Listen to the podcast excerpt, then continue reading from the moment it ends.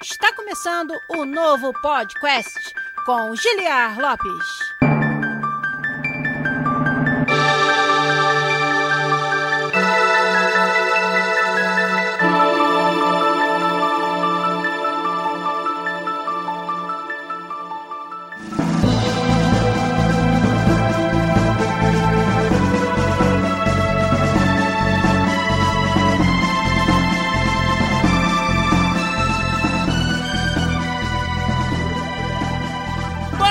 Podcast na área,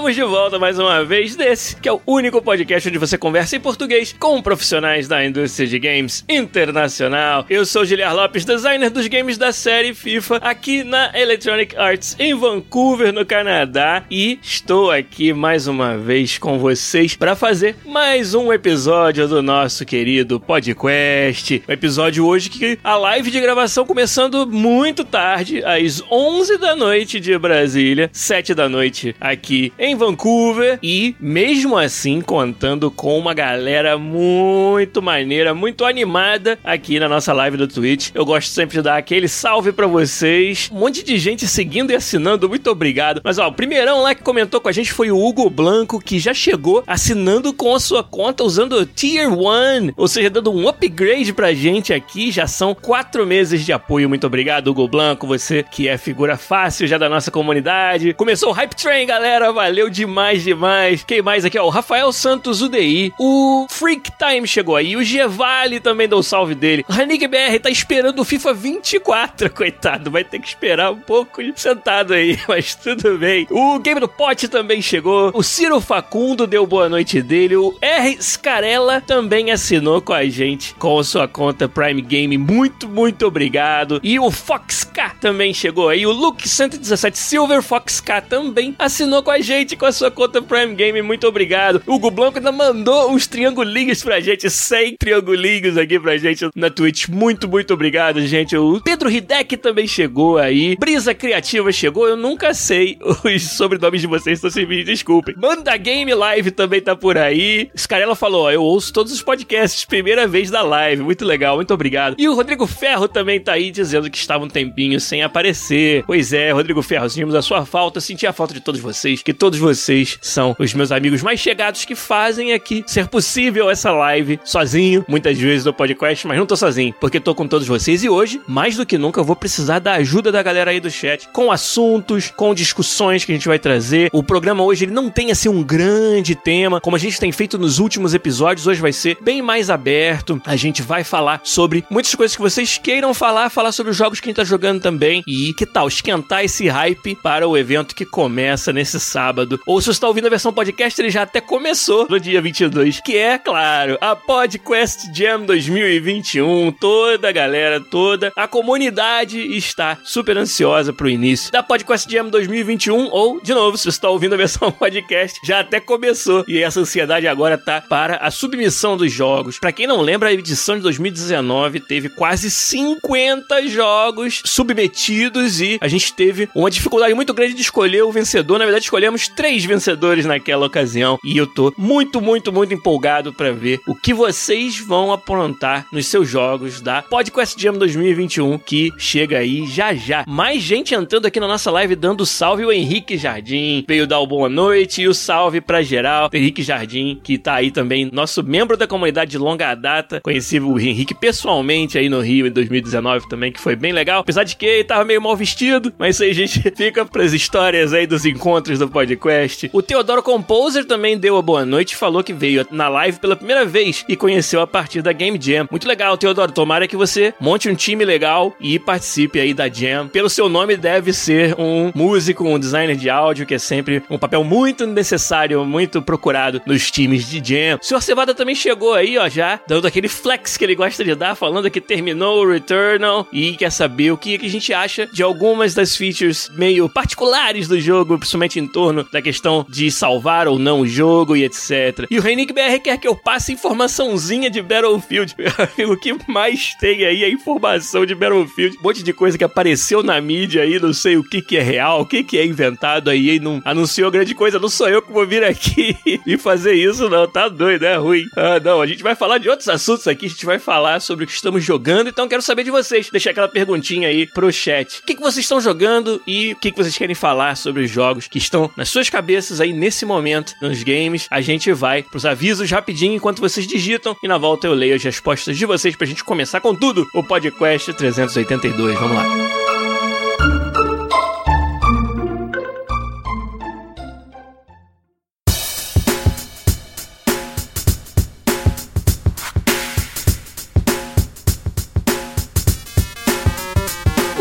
Avisos de hoje são para lembrar a todo mundo. Galera do chat não precisa ser lembrado, porque vocês já dão um apoio fantástico pra gente. Mas lembrar a todo mundo que esse canal e esse conteúdo que a gente traz toda semana depende exclusivamente da generosidade fantástica da nossa comunidade, que nos ajuda nas campanhas de financiamento coletivo do podcast, no Patreon em dólares ou no PicPay em reais. patreon.com.br podcast, picpay.me barra podcast são os endereços das nossas campanhas onde vocês podem nos ajudar. Qualquer valor ajuda demais, mas é claro que aqueles patronos mais chegados, aqueles que nos dão 15 dólares ou 50 reais por mês, eles participam de um hangout exclusivo onde durante uma hora a gente conversa sobre os assuntos que vocês quiserem. O que você fala no hangout fica no hangout, é sempre bem divertido, é sempre bem diferenciado. Eu acho que os papos sempre levam para lugares muito diferentes, dependendo de quem aparece, quais patronos estão lá e quais assuntos vocês querem conversar. Então, quem gosta desse conteúdo, quer participar ainda mais da comunidade, é lá no Patreon e no PicPay que vocês nos ajudam. E claro, ajudam demais, como o Brisa Criativa acabou de fazer aqui, ó, assinando com a sua conta Prime Gaming aqui no Twitch. Olha, todo mês vocês que têm a conta Prime Gaming escolhem um canal para dar a sua sub. E quando vocês escolhem o podcast, a gente fica muito feliz e esse apoio, essa ajuda é fundamental para que a gente possa estar tá toda semana trazendo conteúdo para vocês. Então, obrigado aí, Brisa Criativa, obrigado a todos vocês que fizeram um hype train no início desse episódio mais uma vez e nos deram todo esse apoio apoio fantástico. Valeu demais todos vocês da nossa comunidade. E lembrando também, né, que o podcast tem essa parceria fantástica com a Mentorama, uma escola online de profissões muito desejadas. Lá no mentorama.com.br você conhece os cursos de ciência de dados, de desenvolvimento de jogos, design de games, UX e várias outras áreas muito quentes das indústrias aí mais procuradas, mais requisitadas do mercado. E a Mentorama tem um formato diferenciado de cursos sob demanda, online, no seu tempo e com muitas promoções e muito material gratuito também. A gente sempre divulga aqui os webinars, os intensivos e outros eventos que são completamente gratuitos que a Mentorama oferece, muitos deles eu tenho o prazer de participar e conheci muitos de vocês aqui da comunidade também através dos eventos lá da Mentorama. Então, a gente sempre agradece o apoio que a Mentorama nos dá, inclusive está apoiando a Podcast Jam 2021, como vocês sabem, mas a gente vai falar mais disso mais pra frente. Então, meu obrigado à Mentorama Mentorama que nos ajuda aqui no podcast. Agora, vamos lá ler as respostas de vocês sobre os jogos que vocês estão jogando e falar um pouco de um jogo em particular que eu tenho jogado bastante. Deixa eu ver o que vocês falaram aqui. Hugo Blanco tá jogando Resident Evil 8 também, mas tô no comecinho e muito legal. Eu tô, cara, comichando para jogar, mas os outros jogos, ou o outro jogo que eu estou jogando no momento, está atrapalhando. Enquanto eu não terminar, eu não devo começar o Resident Evil 8, mas tô bem curioso para ele, né? Eu ouvi falar que ele é uma coletânea e quase que uma homenagem homenagem a o que a gente mais gosta em todos os jogos da série Resident Evil. Digam aí pra mim, vocês que estão jogando, se é isso mesmo. Principalmente se ele tem aquele gostinho especial do Resident Evil 4, que para mim ainda é o meu Resident Evil favorito. Eu acho que independente disso, eu vou jogar, eu vou experimentar o Resident Evil 8, mas aí, cara, saiu Mass Effect Legendary Edition, eu tô louco pra jogar de novo também o Mass Effect, essa versão remasterizada, e eu preciso terminar o jogo que eu tô jogando, que daqui a pouco eu falo pra vocês dele um pouquinho. O Rodrigo Ferro falou, ó, tô jogando Returnal no PS5 no momento. E inclusive a dificuldade elevada me surpreendeu bastante, diz o Rodrigo Ferro. E também tá jogando New Pokémon Snap no Switch. Não podiam ser duas coisas mais diferentes que você tá jogando aí, Rodrigo Ferro. Depois me fala mais sobre o que você achou do Returnal aí, né? O Fox K falou: comprei o Horizon Chase Turbo no Switch, que é o jogo da brasileira Aquiles. O jogo fantástico é o Horizon Chase Turbo. E o Fox K falou aqui, ó, estou me divertindo muito. Abri o carro da firma e só sucesso. Olha aí, muito legal, cara. Olha, o Fox-K, você ainda vai se divertir bastante com Horizon Chase Turbo, que é um jogo sensacional. E é sempre bom a gente dar os parabéns para a Aquiles por ter desenvolvido essa pequena joia que é Horizon Chase e Horizon Chase Turbo. Muito, muito, muito legal. Ó, o Gevali falou, uma hora atrás, estava jogando Doutor Mario do simulador de Nintendinho do Switch. Doutor Mario, que saudade, rapaz. Quantos anos tem isso que eu não jogo um Doutor Mariozinho para relaxar? O Sr. Cevada tá bem perto do final do Resident Evil 8. Disse que o escopo é bem maior do que parecia para ele. Olha aí. Sr. Cevada, você jogou o 7, por exemplo? Será que o 8 você tá achando ele mais longo, mais completo? Como é que é? Conta pra gente aí. O R. Scarella falou: Eu comecei. Olha que jogo fantástico que você tá jogando. Return of the Obra Dinn. Uma obra-prima do Lucas Pope. Um dos meus jogos preferidos dos últimos anos. Pena que é o tipo de jogo que você, tendo jogado uma vez e tendo desvendado todos os mistérios uma vez, não tem muito como jogar de novo. Não tem muito valor de replay. Porque é o mesmo mistério, são as mesmas histórias e posições das coisas. E ele é, assim, animal de desvendar, de, de navegar, de, sabe, navegar nessa investigação do Return of the Obra Dinn. Mas infelizmente não dá para jogar de novo. Eu queria poder voltar a não saber nada sobre Return of the Obra Dinn pra ter a mesma experiência de novo. Mesma coisa os jogos do Sam Barlow, como o Telling Lies e o Her Story. São outros jogos que eu tinha muita vontade de poder esquecer deles e jogar de novo. O que mais que vocês falaram aí? Deixa eu ver. O Hugo Blanco falou que tá achando o Resident Evil 8 mais intenso do que o Resident Evil 7. O Diego KNSK disse morrendo, Returnal e Bravely Default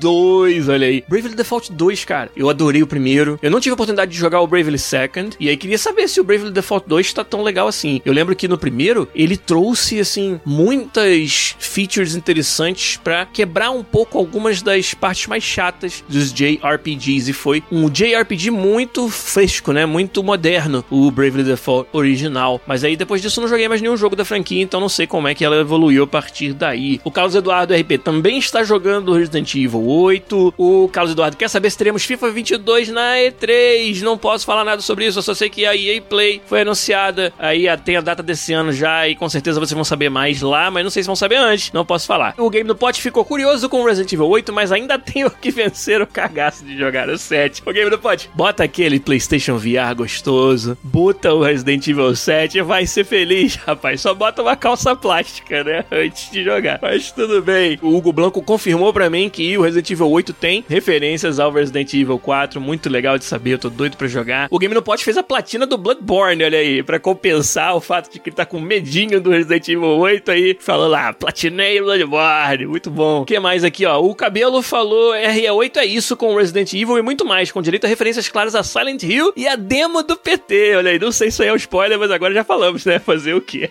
o Gabucão tem jogado Moonlighter, outro jogo muito legal. O Brisa Criativa tem jogado Super Meat Boy com o seu sobrinho. Muito maneiro, olha aí. Super Meat Boy, jogo desafiador pra caramba, muito legal. Alchemist Adventures por Freak Time. Horizon Chase Turbo foi citado novamente ali. O Manda Game Live falou que é um sucesso. O It Takes Two pro Hugo Blanco com um amigo, cara. Um dos melhores jogos de co-op que joguei em anos. E, de fato, o It Takes Two parece um jogo sensacional de co-op. Muito bem falado. A Lucecil, minha querida, jurada da PodQuest Jam, moderadora da nossa comunidade. E uma colega, uma amiga querida da indústria de games chegou aí também. Um abraço para você, Lu. O Sr. Cevada, que também é jurado da PodQuest Jam 2021, tá falando mais aí, ó. Jogou o Resident Evil 7 duas vezes e o escopo do 8 é bem maior. Acho que foi isso que você quis dizer ali. Pedro Hidek tá jogando Bayonetta, olha aí. E Super Mario 3D World Bayonetta, então. Manda um abraço pro Fernando Seco aí, fã incondicional de Bayonetta. Menino Sombra tá jogando Days Gone, mas tá faltando tempo. O Carioca, né? Começou a jogar Ori and the Will of the Wisps. Eu sempre me pega de calça curta aqui o, o nick dele da Twitch, que é Carioca ao contrário, a Koirak. Então tá jogando Ori and the Will of the Wisps. Que jogo lindo. Um dos jogos 2D mais bonitos do mundo. É esse jogo aí. Bom, li bastante o que vocês estão jogando aí. E queria contar um pouco sobre as minhas experiências jogando Returnal. Returnal, um jogo que, se vocês voltarem no primeiro episódio do podcast desse ano, onde a gente fez hype pros lançamentos de 2021, eu acho que eu escolhi o Returnal como talvez o jogo que eu estava mais esperando. Tinham vários jogos que eu estava esperando e continuo esperando por muitos deles demais. E o Returnal era um dos que eu coloquei no topão da lista aí. E, cara, eu, eu acho que ele entrega. Eu acho que ele não é para dizer que vai ser o jogo do ano. Ainda não dá para saber isso. E até porque, só pra vocês saberem, tô jogando Returnal no PlayStation 5, lindo, maravilhoso, desafiador desafio muito gostoso, mas eu não cheguei muito longe ainda. Eu passei apenas de dois biomas. O jogo, para quem não sabe, né? O Returnal, ele é um, um roguelite, onde você faz runs nesse planeta alienígena. Em cada uma dessas runs, você está passando por diferentes, vamos dizer, ambientes. E não dá pra falar que são diferentes fases, porque a geração, ou pelo menos a combinação das fases é procedural. Você começa sempre na sua nave que caiu no planeta. Cada vez que você passa numa porta, do outro lado tem pedaço de fase, um pedaço de level, né? Diferente. Um tile, basicamente. Só que é um level em 3D. E dentro desses pedaços que você, depois que joga bastante, vai conhecendo o relevo de cada um deles já, você sabe, ah, esse é o da ponte, esse é dos teletransportes, esse é disso, daquilo. Né? Você quando entra já meio que olha pro layout e já sabe. Mas a disposição de inimigos, os tipos de inimigos, os segredos, os itens, eles estão todos em posições diferentes. Eles estão todos em uma combinação diferente, o que pode sempre estar tá te surpreendendo. Então ele faz um trabalho, eu acho, sensacional dessa combinação desse conteúdo procedural para deixar cada run muito gostosa e diferente das outras. Ou pelo menos eu não cheguei ao ponto de ficar cansado das combinações que ele faz. Então acho que foi muito bem feito esse sistema de geração procedural das fases. E aí, quando você vai avançando, né, vamos dizer, você começa num, num ambiente que é de floresta e ruínas, né, que é onde sua nave caiu. E aí você chega uma hora que você explora bastante desse ambiente, né, de várias dessas salas, muitas dessas salas, e aí você encontra o chefe. E aí a dinâmica do jogo é mais ou menos essa, você sempre tem que matar o chefe desse, entre aspas, bioma onde você está para poder abrir o caminho pro próximo bioma. E aí muda totalmente o ambiente, muda também, muitas vezes, o layout e a estrutura das fases. Por exemplo, no segundo bioma, né, que já é assim um deserto vermelho lindo, cada um deles é super bonito e super diferente. Nesse deserto você já começa esse segundo bioma numa área assim totalmente descampada, aberta. E aí o combate fica totalmente diferente. Se você se valia muito de ficar atrás de pilastras, atrás de árvores, né, atrás de pequenas estruturas que estavam lá no level no bioma anterior, que é um bioma muito mais fechado, de fases muito mais contidas, né, e pequenos espaços, agora você tá num descampado, tá no aberto, e aí muda a maneira como você faz o combate. Os inimigos também, eles são feitos para percorrer mais espaço, são maiores no geral nessa segunda fase, nesse segundo bioma. E aí, de novo, mesma dinâmica. Tem elementos de Metroidvania, né, ou seja, durante essa sua exploração, até mesmo no primeiro bioma, você vai encontrar lugares que só depois que você adquirir determinados equipamentos você vai poder explorar. Então você tem essa coisa de que, como você vai estar sempre indo até morrer e voltando pro começo, indo até morrer e voltando, esses equipamentos que te permitem acesso às áreas que você não consegue no início, eles são permanentes. Eles ficam com você. Então por isso que é o chamado roguelite. A gente costuma dizer que o roguelike é quando não tem absolutamente nada que você leva de uma run para outra, exceto a sua habilidade, o seu conhecimento. E o roguelite, como a gente fala, é quando alguns recursos e alguns itens são feitos de forma permanente, são adquiridos de forma permanente em determinadas runs, e aí você vai tê-los para sempre. E o Returnal, ele é bem leve nessa segunda categoria, são poucos os recursos que se mantêm, mas de fato, quando você pega um item principal do jogo que te abre caminhos que antes estavam fechados, esse item é seu e você não perde entre uma run e outra. Então, essa dinâmica é muito legal de você explorar um bioma ao máximo que você pode, chega no chefe, provavelmente na primeira vez que você não conhece muito o movimento do chefe, você pode morrer. E aí volta, desbrava de novo, as fases estão todas organizadas de maneira diferente, você não sabe em que momento vai chegar no chefe novamente. Isso torna tudo muito interessante, muito legal, muito, né, sempre surpreendente. E aí, chegou no chefe de novo, quem sabe então dessa vez você consiga matar, e aí abre o caminho pro próximo bioma, vai lá, explora, talvez você chegue no chefe mais uma vez, né? E cada um dos biomas você tem que matar o chefe para abrir o caminho pro próximo e ao mesmo tempo ir coletando, como eu falei, esses itens que vão te permitir acesso a áreas que antes não eram acessíveis. Então, essa dinâmica aliada a uma implementação muito inteligente do aspecto procedural das fases me conquistou,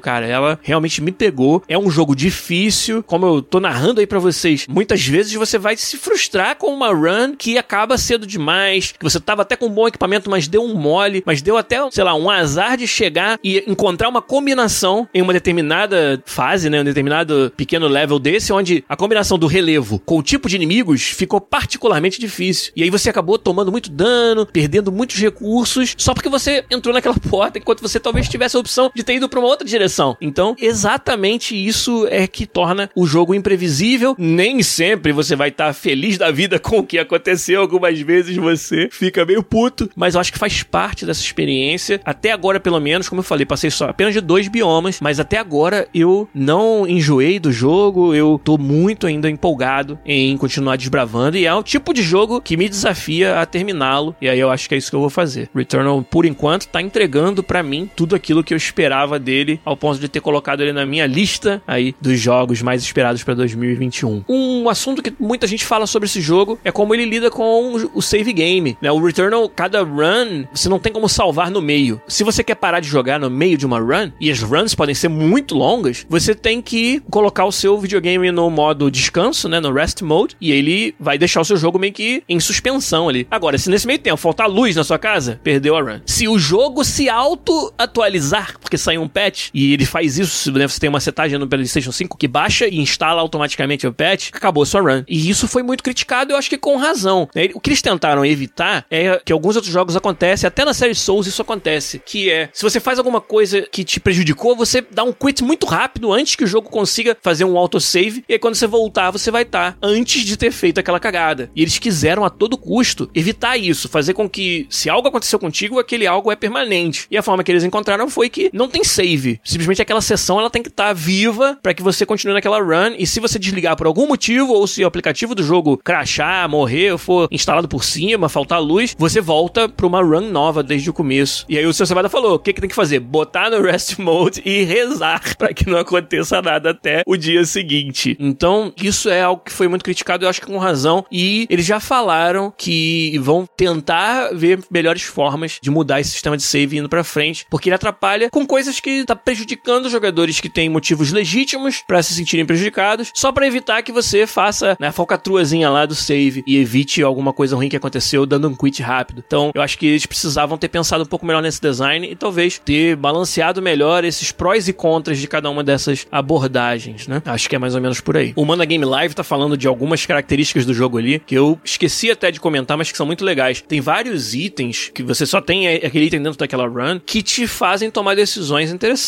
Por exemplo, os parasitas são um dos meus preferidos. Eu conheço muita gente, amigos que estão jogando o jogo, que falam: Ah, eu nunca pego parasita. O que é um parasita no jogo? É, é de fato um, um, bichinho que você atacha na sua roupa, né? E ele sempre te dá uma vantagem ou uma desvantagem, né? E você tem que estar tá sempre vendo, poxa, nessa run que eu estou, essa desvantagem que esse parasita vai me dar, ela é relevante? Que se ela for irrelevante, né? Tipo, ah, diminui o dano do ataque melee em 50%. Aí eu penso, pô, mas eu uso o ataque melee com frequência? Se a resposta for não, esse é um bom parasita para pegar. Porque a desvantagem é essa, e a vantagem sempre é algo, geralmente é algo muito desejado. Tipo, aumentar a sua proteção, que é basicamente sua armadura, em 15%. Então aumenta a armadura em 15% e diminui o dano de melee em 50%. Aí eu tenho ali uma decisão para tomar. Opa, talvez o dano de melee não seja uma coisa importante para mim e eu quero os 15% de armadura. Vambora. E outros parasitas não. Às vezes a desvantagem ela é crítica para sua forma de jogar. Por exemplo, uma que é crítica para mim, que é aumentar o cooldown do dash. Eu dou dash com muita frequência, que é um jogo que ele te estimula, ele tem várias partes do seu sistema que te estimulam a não tomar dano. Quanto mais tempo você fica sem tomar dano e matando inimigos um atrás do outro num streak sem tomar nenhum dano, você vai construindo aí um, um medidor de adrenalina e esse medidor ele dá várias vantagens de features, de dano e você tem alguns outros equipamentos que quanto mais adrenalina você tem, melhor o equipamento é. E essas paradas, cara, são assim elementos interessantíssimos que fazem você traçar estratégias no jogo de uma maneira bem profunda. A cada run você pode ter uma estratégia muito diferente, que você vai encontrar equipamentos diferentes. Ah, nessa run eu achei uma arma de curto alcance com muito dano. E na outra eu achei uma arma de longo alcance com muito dano. E aí muda muito a sua estratégia naquela run. E tudo isso são elementos assim de profundidade. Eu tô esquecendo de vários outros, com certeza. Eu nem falei dos malfunctions, né? Tipo dos defeitos que alguns itens podem causar no seu suit, né, na sua armadura, vamos dizer. E como isso aí faz uma outra diferença muito grande no jogo. Tem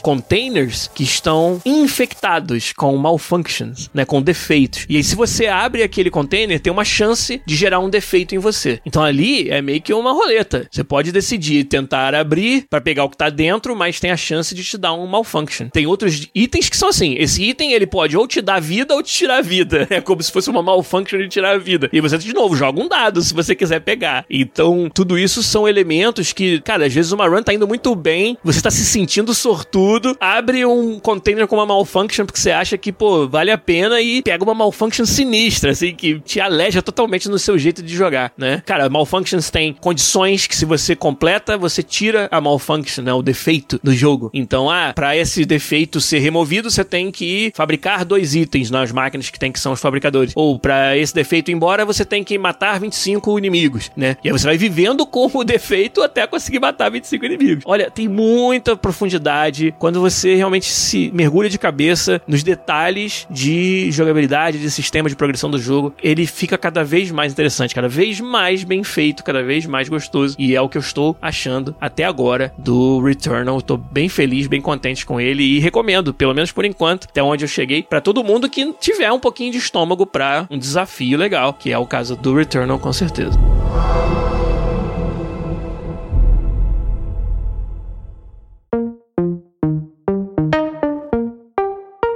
Então, outro assunto que eu queria falar hoje aqui, que surgiu lá no nosso canal de pautas, né? O senhor Cevada, que tá aí no nosso chat falando bastante hoje, ele colocou para mim uma notícia que eu achei interessante e até respondi a ele lá, que ia responder pra vocês aqui. Aleatório, né? Nada a ver com o que a gente tava falando antes. Ele tava lembrando de o jogo GTA Online, em que em alguns países, como por exemplo Portugal, os jogadores que estavam jogando o jogo em Portugal não podiam entrar nos cassinos do GTA Online. Enquanto que jogadores que estão jogando em outras partes do mundo podiam. E aí a notícia que o senhor Cevada linkou é sobre isso, sobre por que que as pessoas jogando em Portugal, por exemplo, não podiam entrar no cassino. E aí fala sobre países que têm leis contra propaganda de apostas, de gambling, de cassinos dentro dos games. Países também que têm restrições de bebidas alcoólicas e propaganda de bebidas alcoólicas nos games. E aí essa discussão, ela me fez lembrar de algo que nem todo mundo sabe, mas que acontece no FIFA, que é interessante de compartilhar, né? Vocês sabiam que dentre as, os milhões de diferentes coisas que a gente precisa se preocupar na hora de fazer um jogo licenciado oficial do futebol, uma coisa inusitada que muita gente não sabe tem a ver com isso aí, que é o FIFA é vendido no mundo todo e em muitos países tem legislação que não permite que dentro do seu videogame tenha propaganda, por exemplo, de bebidas alcoólicas. E vários clubes de futebol da vida real têm patrocinadores na camisa de bebidas alcoólicas. Como é que o FIFA faz? A gente tem que ter versões dos uniformes dos times com e sem cada um dos patrocinadores que podem causar problemas em quaisquer dos territórios onde a gente vende o jogo olha o pesadelo que é para gerenciar isso. Porque veja bem, não é questão de que, por exemplo, a camisa, vamos dizer, do, sei lá, do West Ham, digamos que tenha um patrocinador de uma casa de apostas. Então, não é que na Inglaterra, que é o país do West Ham, a gente não possa ter o patrocinador de apostas. Não, pode ser que, sei lá, lá na Rússia tenha uma lei que diga que não pode propaganda de cassino na camiseta ou no videogame no geral. A lei diz não pode propaganda de cassino no videogame. Ou seja, a camiseta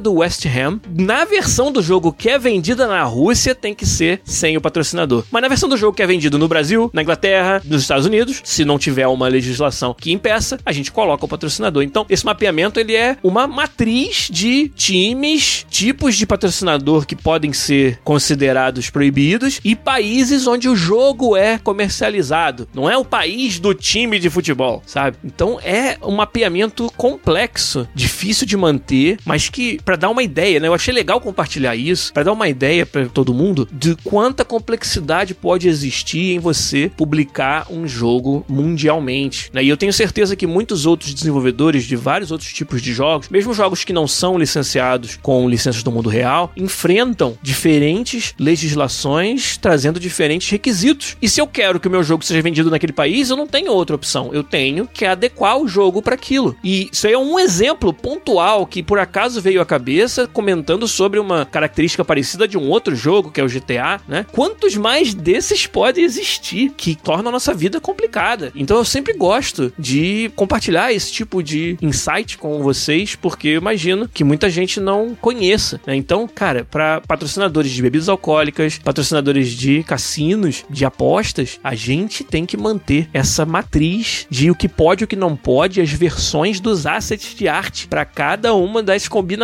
possíveis e saber em que disco que vai ser vendido em que país pode ir que versão do uniforme. E isso é, é interessante, é complexo, não é algo que você se imagina assim, pô, você é um game designer, é esse tipo de problema que eu quero resolver. Ninguém, eu acho que pensa isso, mas é algo que é necessário fazer. Muito do trabalho, e aí vou dar um shout aqui, né? Muito desse trabalho de adequação dos assets, de manter tudo isso organizado, né? Mapeado bonitinho, testado, funcionando, porque isso aí, cara, se comete um erro erro, se tem um bug que sai um patrocinador proibido em um país, isso dá uma dor de cabeça, pode dar processo, pode dar prejuízo financeiro gigantesco para a empresa. Então, queria dar um shout pro time de arte técnica, Technical Artists, do FIFA, do qual faz parte uma amiga nossa que já participou aqui do podcast várias vezes e que também é jurada da Podcast Jam 2021, a minha querida Paula Silva, a Paulinha, que trabalha com exatamente isso dentro do FIFA e entre muitas outras coisas e nos ajuda a manter toda essa organização, toda essa complexidade em xeque de um jogo tão grande e, e jogado, publicado, vendido no mundo todo como é o FIFA. Então, sempre sou grande fã do trabalho da galera de Technical Art aqui dentro do FIFA porque eles resolvem cada pepino que vocês não fazem ideia. Olha, o Isaac 3321 falou: "Cheguei pela primeira vez na live por causa da Jam. É tão legal saber que tem alguém fazendo conteúdo de game dev no Twitch, ainda mais que trabalha em uma grande empresa. Legal, cara. Fico feliz de saber que você está curtindo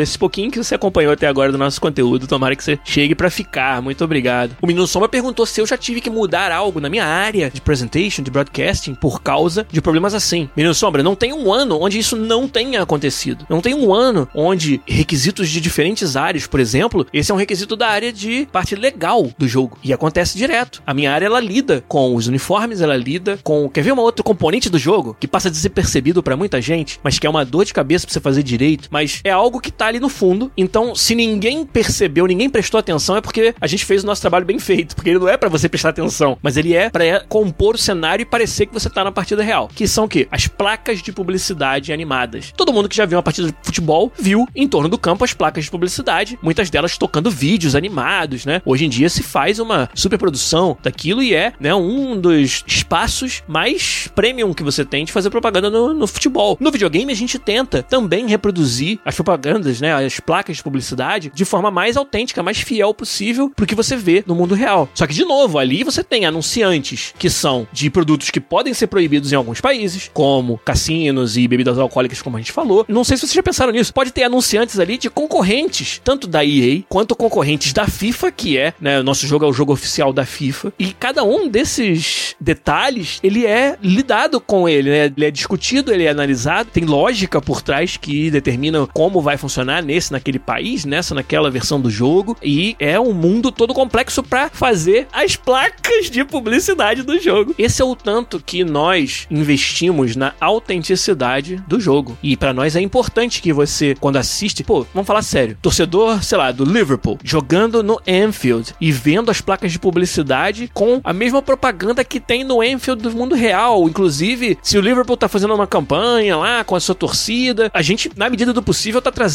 isso no jogo, né? Tá trazendo a autenticidade extrema. Então, pro torcedor, cara, olha aquilo e, sabe, se sente realmente, caramba, o FIFA se importa com o meu clube, com aquilo que eu me identifico enquanto torcedor, com a autenticidade da experiência. E é por isso, cara, que o jogo, nosso jogo, ele é tão, assim, tão popular, tão abrangente na quantidade de pessoas que ele atinge. Eu gosto de acreditar, e na verdade, mais do que acreditar, eu tenho dados para comprovar isso, que o trabalho desse time, do nosso time, que traz essa autenticidade extrema, o máximo possível para dentro do jogo, ele é responsável por muitas vendas e por muitos dos nossos jogadores engajando por mais tempo com o nosso jogo. E tanto a gente acredita nisso, quanto nossa liderança acredita nisso, e é por isso que ela nos dá os recursos que a gente precisa para continuar fazendo esse trabalho. Mas eu gosto sempre de, como eu falei, compartilhar os detalhes que são mais interessantes, né? As histórias mais inusitadas que demonstram qual é essa complexidade, o que custa, né? O que a gente precisa fazer para que quando chegar até o jogador chegue uma experiência super autêntica. Tão autêntica que ele, sabe, tá tão acostumado com identificar o futebol dentro do jogo dele do FIFA que ele às vezes nem percebe. Então, nossa área é uma área que ela não recebe muitos elogios, mas é para isso mesmo que ela existe, entendeu? Ela existe para que a gente dê uma experiência super autêntica, para que você não diferencie do mundo real e se você pelo menos não tá notando que tá errado, o nosso trabalho foi bem feito. Então é mais ou menos por aí que funciona. O menino Soma perguntou se o FIFA já tentou vender publicidade no jogo. Então, a gente vai pela autenticidade, né? A gente quer que seja aquilo que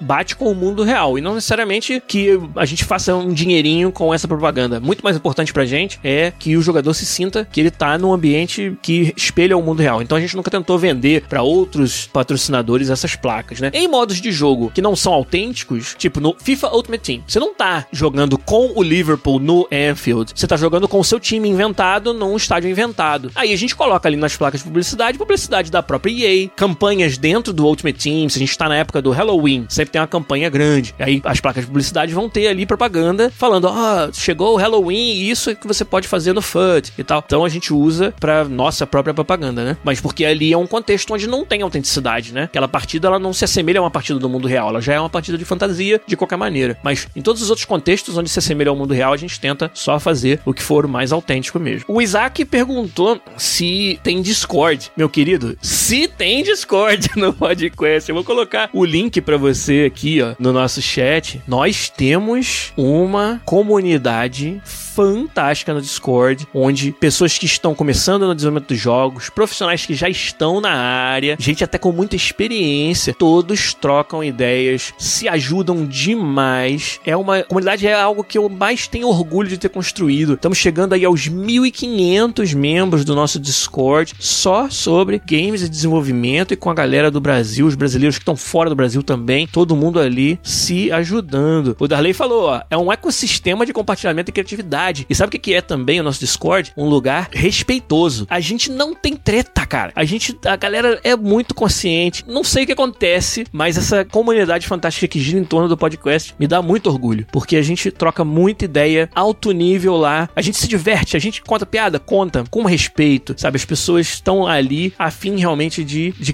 pessoal profissionalmente, uns ajudarem os outros, e é muito, muito maneiro. Então, quem não conhece, quem não tá na nossa comunidade, eu recomendo demais. Discord.com link barra podcast ou em todos os lugares que você encontrar o nosso conteúdo, no YouTube, no Twitch, no nosso site podcast.com.br, no agregador de podcast, vai ter lá o link para você entrar no nosso Discord com certeza e participar da nossa comunidade, que, como eu falei, é talvez a coisa que eu tenho mais orgulho de ter ajudado a construir com esse trabalho aqui no podcast. Então é muito legal. Agora então, gente, deixar mais uma pergunta para vocês aí. O que, que vocês estão esperando da Podcast Jam 2021? Como é que tá o hype? Para quem tá na live, vocês terem uma ideia. Pra quem tá na live, a PodQuest Jam 2021 começa na meia-noite de amanhã pra depois da manhã. De sexta pra sábado, no horário de Brasília. Na meia-noite, zero hora do dia 22 de maio, começa a PodQuest Jam 2021 e vai até 11h59 da noite do dia 6 de junho. Nós vamos falar sobre tudo sobre ela, vamos falar como vai funcionar, vamos mostrar várias paradinhas para vocês aqui na continuação desse podcast, mas agora eu quero saber de vocês que estão aí no chat. Qual é a expectativa? O que, que vocês acham que vem por aí? O que vocês acham que é o tema? Quero ver vocês tentarem adivinhar o tema da Podcast Jam 2021. Eu vou pra minha aguinha aqui e na volta eu leio as respostas de vocês.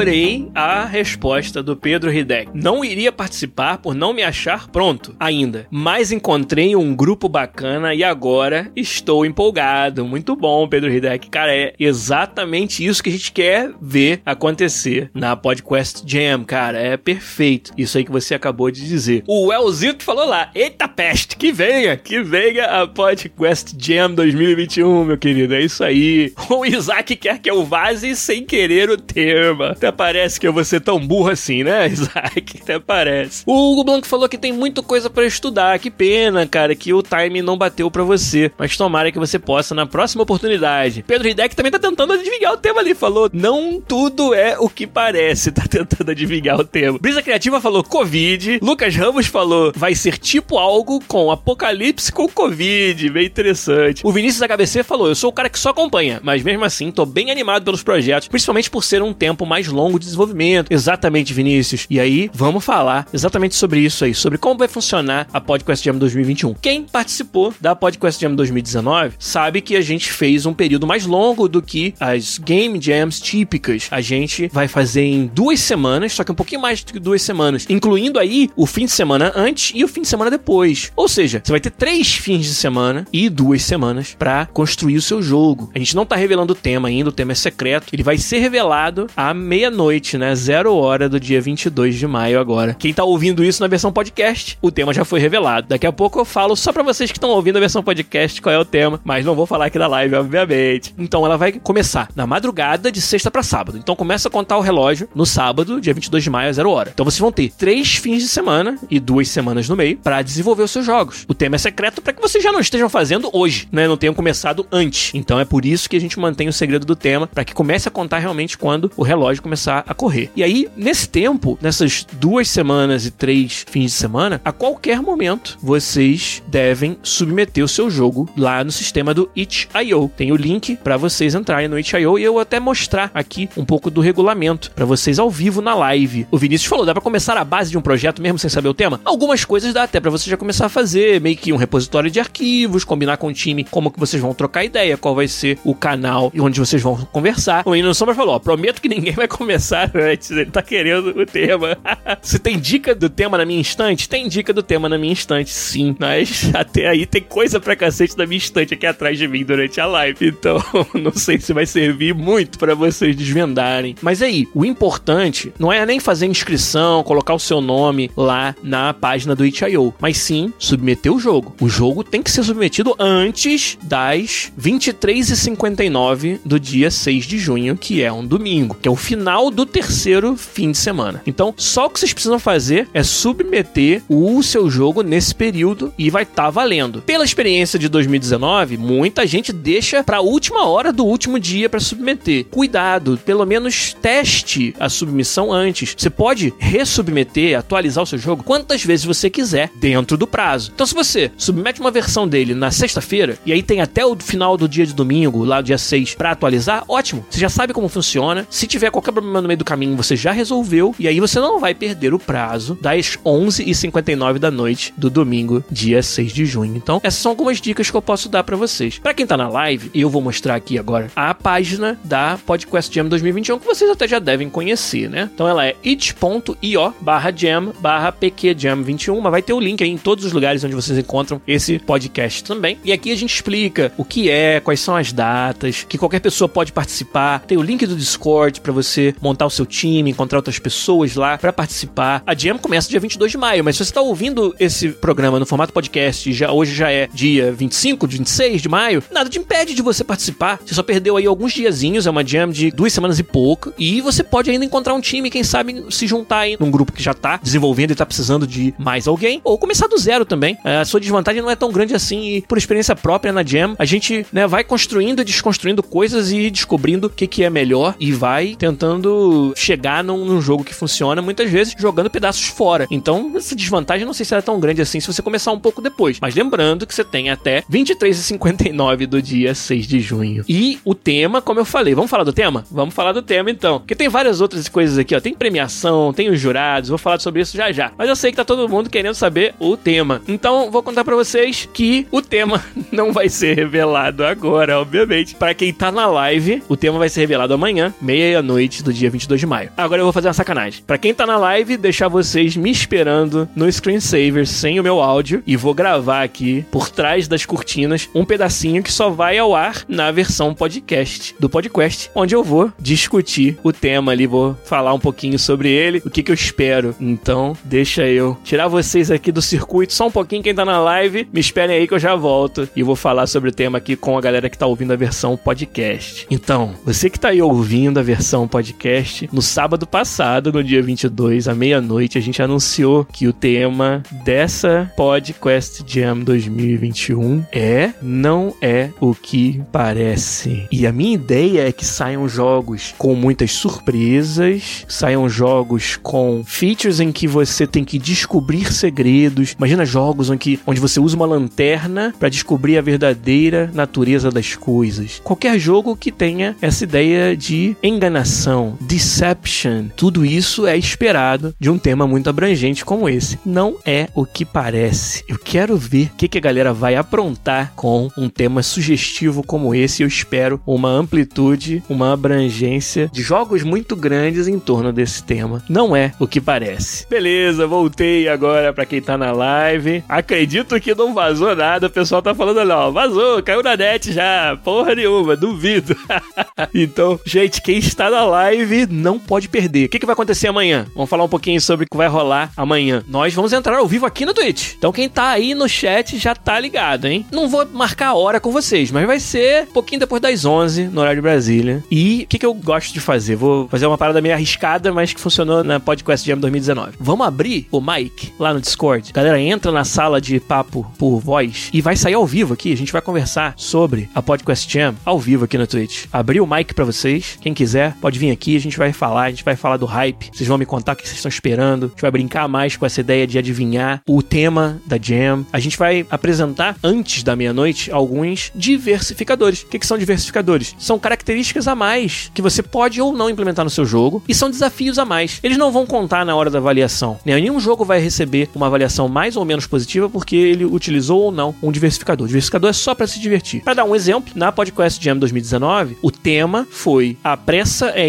inimiga da perfeição. Então saíram vários jogos onde você fazia algo rápido ou fazia bem feito, mas não os dois. E essa era a brincadeira. E essa era a sugestão que esse tema dava, né? Além desse tema, a gente teve alguns diversificadores na Podcast Jam 2019. Um deles era sem violência, então um jogo que não tivesse violência, sem morte e também sem HUD, sem nenhum elemento gráfico 2D na tela para te indicar vida, tempo, nem nada, né? Então, de novo, esses foram critérios que não influenciaram em nada a avaliação e dessa vez vai ser da mesma forma. Os diversificadores não vão influenciar na avaliação, mas eles são uma forma de vocês se desafiarem a mais que a gente acha que são interessantes. Né? Os diversificadores que nós vamos escolher são para realmente tornar o processo ainda mais prazeroso e desafiador para cada um. Talvez você tenha uma ideia de jogo e tenha um diversificador que seja particularmente difícil de fazer. Você pode escolher não fazer, é totalmente o seu direito e, de novo, não vai ser avaliado de forma diferente por causa disso. Mas se você quiser se desafiar, quiser resolver problemas um pouquinho mais profundos e complexos de desenvolvimento de jogos, os diversificadores servem para te dar esse empurrãozinho a mais para você fazer isso. E o que mais que a gente tem para falar aqui? Os jurados. Anunciamos essa semana. Soltei um vídeo aí. Quem segue o podcast, quem segue a gente no YouTube, Podcast BR, quem segue a gente no Instagram, Podcast BR, no Twitter, Podcast BR, e também quem assina o nosso podcast já ouviu aí, né? Tudo sobre os nossos jurados. Olha que time fantástico de jurados. Enquanto isso, o Giat BR falando, ó, que se na outra vez foi pressa inimiga da perfeição, o Giat agora acha que vai ser um outro provérbio, tipo, água bola e pedra dura, tanto bate até que fura, né? Um jogo sobre você perseverar e fazer algo até que você consiga, né? Interessante, Giat BR. Muito bom, muito boa ideia. o Carioca falou, água bola e pedra dura já tem jogo nesse tema. Todos os jogos da From Software. E o menino Sombra falou, esse ano vai ser perfeição é inimiga da pressa. Vai contando com isso mesmo. Mas tudo bem. E o Pedro Hidek perguntou, teremos feedback do jogo mesmo não vencendo? É claro, Pedro Hidek. Um dos motivos que a gente tá fazendo a Podcast Jam é poder avaliar e dar um feedback legal dos jogos que vocês vão desenvolver. E para isso eu vou contar com os meus amigos, os jurados. Então eu sou um dos jurados, obviamente, vou participar da avaliação. Os nossos jurados que vão dar esse feedback vai funcionar assim. A gente vai primeiro avaliar todos os jogos, deve ter uma quantidade muito grande. Então nós vamos ter que dividir entre os jurados. Cada jogo vai ser jogado por apenas um jurado nessa primeira fase da avaliação. Então esse um jurado que jogar o seu jogo já vai te dar um feedback por escrito. Pode não ser uma monografia, pode ser uma ou duas frases que se concentrem nas características principais que o jurado ou gostou ou não gostou do seu jogo. Mas vai ter um feedback para você. Todos os jurados vai ser solicitado que eles deixem feedback sobre os jogos que eles jogaram, mesmo que sejam uma ou duas frases. E aí esses jurados que jogaram, né, jogos isoladamente, vão recomendar para o grupo de jurados quem que eles acham que deveriam ser os finalistas da sua coleção de jogos. Então, um jurado apontou três que ele acha que deveriam ser finalistas, o outro jurado apontou dois, o outro jurado deu sorte e apontou cinco, que ele jogou muitos jogos muito bons. E aí os jurados vão se juntar, né, decidir quantos e quais finalistas são, e aí todos os jurados vão jogar todos os finalistas. Então, para quem for um dos finalistas, pode esperar bastante feedback sobre o seu jogo, porque todos os jurados vão jogar todos os finalistas, e aí dali a gente vai eleger o vencedor, um projeto para ganhar o prêmio máximo da PodQuest Jam 2021. O Edson RPG perguntou: posso usar músicas de games existentes? Aqui nas regras do podcast na página do itch.io, a gente responde várias dessas perguntas. Por exemplo, conteúdo de terceiros pode ser usado, desde que a licença desse conteúdo seja livre ou tenha sido licenciado pelo grupo. Então, uma música de um game existente tipicamente não poderia ser usada porque não é licença livre, a não ser que seja. Tem vários jogos que utilizam músicas de licença livre, mas o YouTube tem uma biblioteca de áudio de músicas gratuito para você. Tem várias bibliotecas de efeitos sonoros gratuitos na internet que você pode procurar. E tem também uma galera galera da nossa comunidade, no Discord mesmo, que é audio designer e compositor e músico que tá procurando time. Então, cara, olha que oportunidade de trazer alguém com essa expertise que possa fazer a música ou efeito sonoro que você precisa pro seu jogo, que vá olhar para o conceito de jogo e desenhar, fazer o design da experiência de áudio. Pô, cara, você vai passar essa oportunidade? Então, é um exemplo de algo que eu encorajo todo mundo a fazer. E como eu sempre falo, o carinha ou a menininha ou a mulher do som são um perfil dos mais procurados nas Game Jams por causa da diferença que faz no seu projeto. Então procurem isso. Então, quem são os jurados? Não falei quem são os jurados. Os jurados são fantásticos, cara. Eu aqui, Juliar Lopes, vou ser um dos jurados, mas também a nossa queridíssima Luísa Cecília Luceceu, que é produtora de games na Hermit Crab Game Studios. É uma das juradas, ela que participa de tudo que a gente faz, até apresentar podcast. A Luceceu já apresentou e vai ser uma das juradas para vocês. A Paula Silva, artista técnica aqui na EA no time FIFA, também vai ser uma das juradas. Ela que participou de vários podcasts já aqui com a gente. A Paulinha vai nos ajudar também julgando os games. O senhor Cevada, o representante da nossa comunidade, um cara que já faz esse trabalho na comunidade. O senhor Cevada, ele é advogado da área de propriedade intelectual, que tem tudo a ver com games e entretenimento, mas ele é também um profundo conhecedor dos jogos, um entendedor do game design. E o que me chamou a atenção, que me fez convidar o senhor Cevada para ser jurado, é o quanto ele já faz esse trabalho na nossa comunidade. O quanto ele participa ali no Discord, no canal Projetos da Comunidade. Toda vez que um membro da comunidade posta ali um projeto pedindo feedback, o senhor Cevada é o primeiro a jogar, a dar o feedback dele, a ir a fundo, não só apontar às vezes problemas, mas soluções também. E quando eu vi, eu enxerguei isso nele, eu pensei, caramba, esse cara tem que estar tá na equipe de jurados, porque ele já está fazendo isso na nossa comunidade. Então acho que ele vai ser sensacional na equipe dos jurados. E por último, o mais, claro, não menos importante, pelo contrário, meu parceiro, meu querido Giovanni Webster. O Giovanni é Senior Audio Designer na Aquiles. Falamos da Aquiles hoje aí, falamos do Horizon Chase Turbo, do Wonderbox, Aquiles do Wonderbox, Aquiles de vários projetos, do Looney Tunes World of Mayhem e vários outros projetos fantásticos. E o Giovanni Webster também é mentor na Mentorama junto comigo dos cursos de game design. Ele cobre toda a parte de design de áudio dos cursos da Mentorama e complementa muito bem esse time de jurados com sua expertise em áudio e em game design também. Então é fantástico ter o Giovanni Webster com a gente também. E falando em Mentorama, os prêmios da Podcast Jam 2021 são oferecidos, é claro, pela nossa parceira Mentorama. Todos os participantes que submeterem um jogo na Podcast Jam 2021 vão ganhar um voucher de 500 reais para qualquer curso da Mentorama sua escolha. Olha que fantástico. As pessoas tiveram algumas perguntas sobre como ia funcionar. Então, durante o prazo da Jam, você vai submeter em algum momento o seu jogo. Dentro do prazo, você tem que fazer isso. Quando submeter o jogo, você ali pode pedir para que todos os membros do grupo sejam adicionados como participantes do projeto. Você precisa fazer isso, porque só as pessoas que estiverem ali listadas em cada projeto como membros do time é que vão ter o direito aos 500 reais, o voucher que a Mentorama, com seu apoio fantástico a nós, está oferecendo. Então, de novo, não precisa fazer mais nada, não precisa fazer nenhum outro tipo de inscrição. É na submissão do seu projeto de jogo, dentro do prazo, que você vai listar todas as pessoas que participaram e essas pessoas é que vão ter o direito ao voucher de 500 reais da Mentorama. Então, prestem bem atenção nisso na hora da submissão do seu jogo. Se você esqueceu alguém, você pode adicionar depois do prazo? Pode. Depois do prazo você não pode mudar o jogo, mas você pode, se quiser, fazer um ajuste a essa lista. Ah, pô, o carinha do som tava viajando, mas, pô, ele trabalhou no projeto, mas no dia da submissão ele tava viajando, né? Então, pode colocar o nome depois, não tem problema nenhum. Mas, claro que o jogo em si, ele só pode ser atualizado até às 11h59 do dia 6 de junho. E, além disso, a Mentorama tá dando um prêmio sensacional para a equipe vencedora. O jogo que for escolhido como o campeão da Podcast Jam 2021, além do time inteiro vir aqui e fazer um episódio do podcast comigo contando sobre a sua experiência. Esse time também vai ganhar um curso inteiramente grátis da Mentorama, a sua escolha. É claro que vai ser um curso para o time, então o time vai ter que decidir como que eles vão escolher quem vai usufruir do curso. Aí é problema do time. Se você fizer um jogo competitivo, um jogo que coleta pontos, joguem o seu jogo e quem for o melhor do jogo ganha. Sei lá, joga a partida de FIFA, disputa aí no, sei lá, na bolinha de gude, é problema de vocês, mas olha que presente fantástico. Um curso inteiramente grátis para a equipe vencedora. Ou seja, você que quer começar na sua carreira de games, pode, através da PodQuest Jam 2021, exercitar tudo isso, ter o seu primeiro projeto, seu primeiro jogo avaliado por profissionais feras da indústria, Lu Cecil, Paula Silva, Sr. Cevada, Giovanni Webster e ainda concorrer a um curso completo grátis da Mentorama para o time vencedor, que pode ser o passo que faltava para você entrar de vez na indústria de games. Tomara que vocês estejam tão empolgados para a PodQuest Jam como eu estou e quero muito ver quais serão os projetos que vocês vão entregar de 22 de maio a 6 de junho na PodQuest Jam 2021. Último recadinho antes da gente fechar hoje aqui. Olha que projeto fantástico que eu quero mostrar para vocês. Tenho um grande amigo, um colega de longa data, um game designer talentosíssimo brasileiro chamado Sandro Tomazetti, que já veio várias vezes aqui no podcast e tá lançando um novo projeto no Kickstarter que eu achei sensacional. Ele se chama Pit Formula e a ideia do Pit Formula é um jogo de tabuleiro, um jogo de verdade de tabuleiro físico, real, sobre o pit stop da Fórmula 1, onde cada jogador tem que otimizar o trabalho dos funcionários da equipe de Fórmula 1 na hora do pit stop. E cara, como é genial essa ideia. É um jogo de tabuleiro. Vou mostrar um pouquinho para vocês aqui, ó, no vídeo da página do Kickstarter para quem tá na live, mas quem não tá, é só procurar Pit Fórmula no Kickstarter.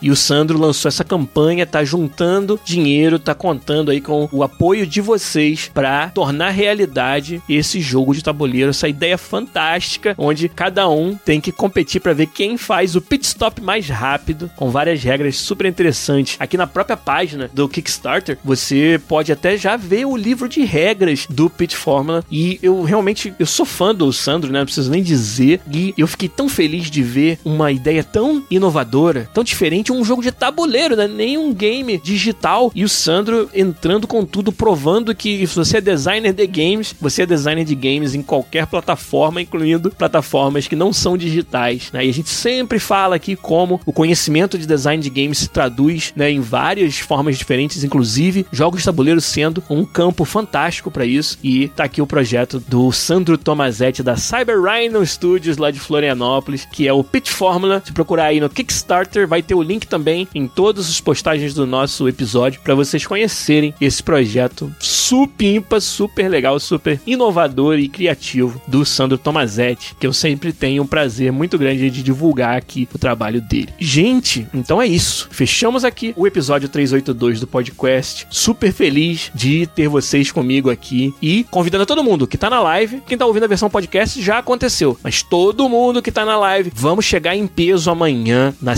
sexta-feira. A partir das 11 da noite já começa a ficar ligado que em algum momento aí eu vou entrar ao vivo na Twitch e a gente vai até a meia-noite. Quando bater zero hora, vocês vão conhecer o tema da PodQuest Jam 2021. Mas até lá, a gente vai bater muito papo, vai gerar ainda mais hype sobre a PodQuest Jam. Eu quero vocês aí, quero bater um papo com vocês ao vivo, microfone aberto no nosso Discord. Entre aí no Discord quem não tá ainda e encontro vocês aqui pra gente fazer esse puta hype e aí revelar à meia-noite o tema da PodQuest Jam 2021. Quem tá ouvindo a versão podcast já até sabe o tema, né? Então esses aí estão de volta para o futuro, mas o Giliard do futuro tem certeza que vai ter sido uma live muito divertida na sexta-feira, de sexta para sábado com vocês aí, dando pontapé inicial para nossa podcast Jam 2021. Mas por hoje a gente vai ficando por aqui. Espero vocês aí na Twitch amanhã pra gente fazer essa live bem maneira. Um abraço e até semana que vem com mais um podcast. Valeu, gente. Tchau.